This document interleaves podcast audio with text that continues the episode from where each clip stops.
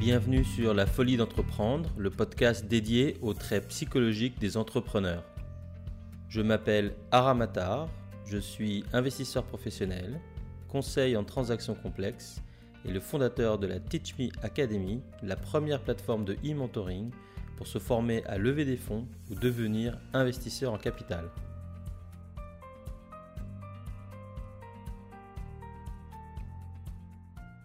On a l'occasion en tant qu'entrepreneur de rencontrer des gens qui sont juste complètement incroyables. Et ça, mais c'est une chance qui est, géniale.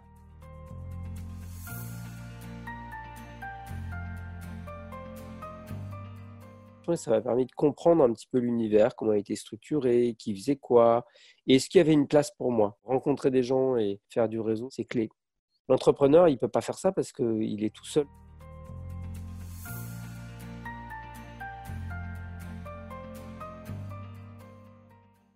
Quand on a démarré, euh, pendant six mois, je vivais sur euh, le canapé euh, chez ma sœur et dans mon armoire, c'était une chaise pliante en dessous de laquelle j'avais mis un sac de sport. J'ai des exemples de gens où effectivement leurs boîtes ont, planté pour X ou Y raison et il n'y a pas eu que l'aspect financier qui a joué derrière.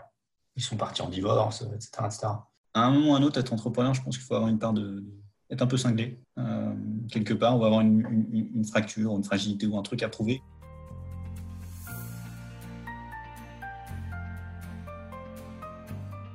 La vie d'entrepreneur, elle est faite de, haut et de bas et euh, c'est un peu comme un roller coaster. Parfois, ça fait un peu mal au ventre et parfois, c'est grisant. La croissance, en fait, c'est très difficile. Moi, je trouve que c'est faire croître mon entreprise, c'est le challenge qui, pour moi, est le, plus compliqué. Tout ce que, sur, quoi, en tant qu'entrepreneur, on n'a pas d'emprise, c'est une source de stress euh, qui, est, qui est relativement euh, importante.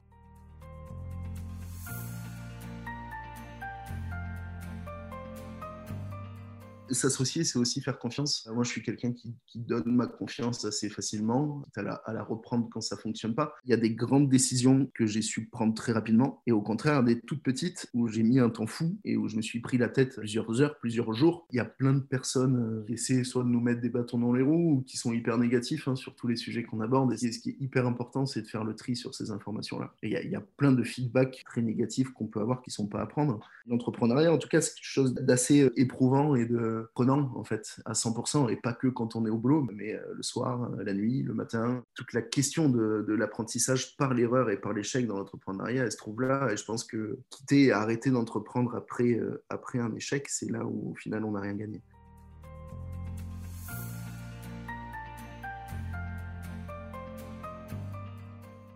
J'ai eu la chance de ne pas avoir de barrière, de ne pas avoir de personnes qui m'ont dit non, ça c'est pas possible. J'ai toujours entendu dire c'est possible, tu peux le faire, il faut juste travailler, il faut s'y mettre. J'ai jamais vraiment su ce que je voulais faire. Ce qui était sûr, c'est que je voulais monter des projets. Donc euh, dans la vie d'adulte, ça s'appelle créer des entreprises. J'avais déjà eu des idées et je me suis dit mince, il y a quelqu'un d'autre qui l'a fait, ça a marché. Il faudrait peut-être qu'un jour je me bouge. Créer une boîte, dans un certain sens, c'est une liberté, mais avoir une boîte, euh, ce n'est pas une liberté.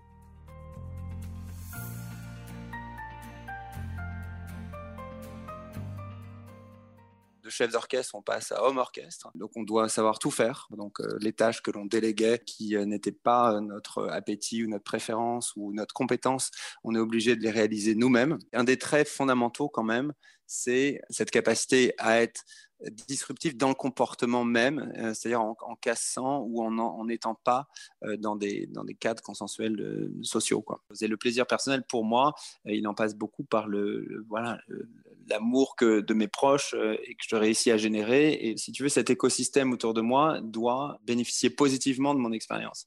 Et ça, c'est mon vecteur principal j'ai jamais arrêté d'essayer en fait depuis que je suis sorti de banque. Et c'est peut-être ça qui est, usant en tant qu'entrepreneur, c'est que tu essayes en permanence. Tu essayes des nouvelles idées, que ce soit dans l'entreprise que tu développes ou même tu as toujours euh, plusieurs entreprises que tu développes en même temps en fait.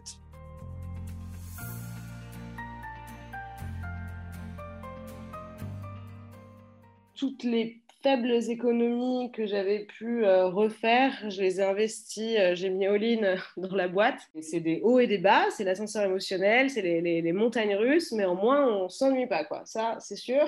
Mais le, mauvais stress, euh, en général, je relativise. J'essaye de, vraiment couper, de penser à autre chose, et je prends vachement de recul sur ce que je fais.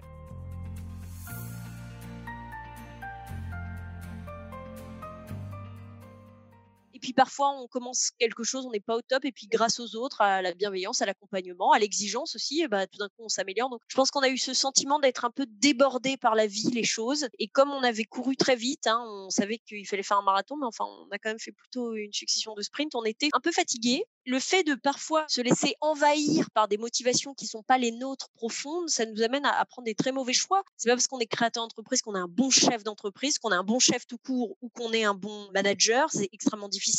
Je me souviens d'avoir des nœuds dans l'estomac, mais vraiment de pas pouvoir euh, dormir. Mais ça, c'est une expérience que j'ai eu l'occasion de croiser avec beaucoup d'entrepreneurs, qui était comment je fais. On est le 25, je n'ai pas de quoi payer mes salaires.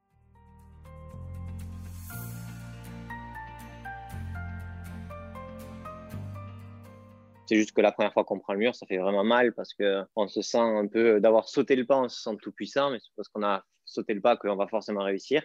Tu as tellement de cartes en main en termes de tactique, en termes de réseau, en termes de connaissances, que tu es en capacité de beaucoup plus euh, être fin dans l'approche. Ce que j'ai vu, c'est qu'il te faut avoir des gens hein, qui sont vraiment en mode mentor, avec qui tu peux vraiment parler de la merde, qui sont pas dans le jugement, et qui te permettent de prendre du recul et qui te permettent aussi de prendre du recul sur ta situation mentale hein, et physique.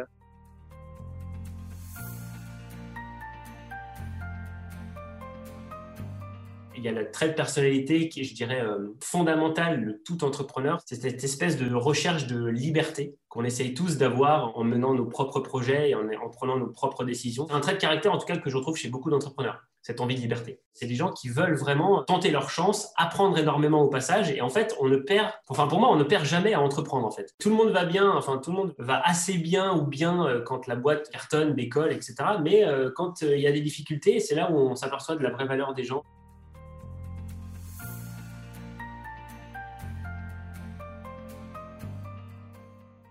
C'était une période fabuleuse. Hein. Il n'y avait rien de plus plaisant que de faire la vaisselle à l'époque. Si tu as une bonne idée, que tout le monde te dit c'est pas une bonne idée et que toi tu y crois, bah, peut-être qu'il faut y aller jusqu'au bout. Et c'est ce qu'il a toujours fait. La philosophie du patron de PME, c'est 90% tout de suite plutôt que 100% demain. C'est-à-dire qu'une bonne décision, c'est une décision qui est prise rapidement. Ça ne veut pas dire dans la précipitation, ça veut juste dire qu'elle est prise en fait. La folie d'entreprendre, c'est tout pour aujourd'hui. Vous trouverez les notes détaillées de cet épisode sur notre site, lafoliedentreprendre.fr, tout attaché bien sûr. Vous pouvez aussi partager vos questions, vos doutes et ce que vous avez aimé ou appris. Abonnez-vous à ce podcast sur votre plateforme de podcast préférée et à notre newsletter sur le site pour être informé dès qu'on met un nouvel épisode en ligne.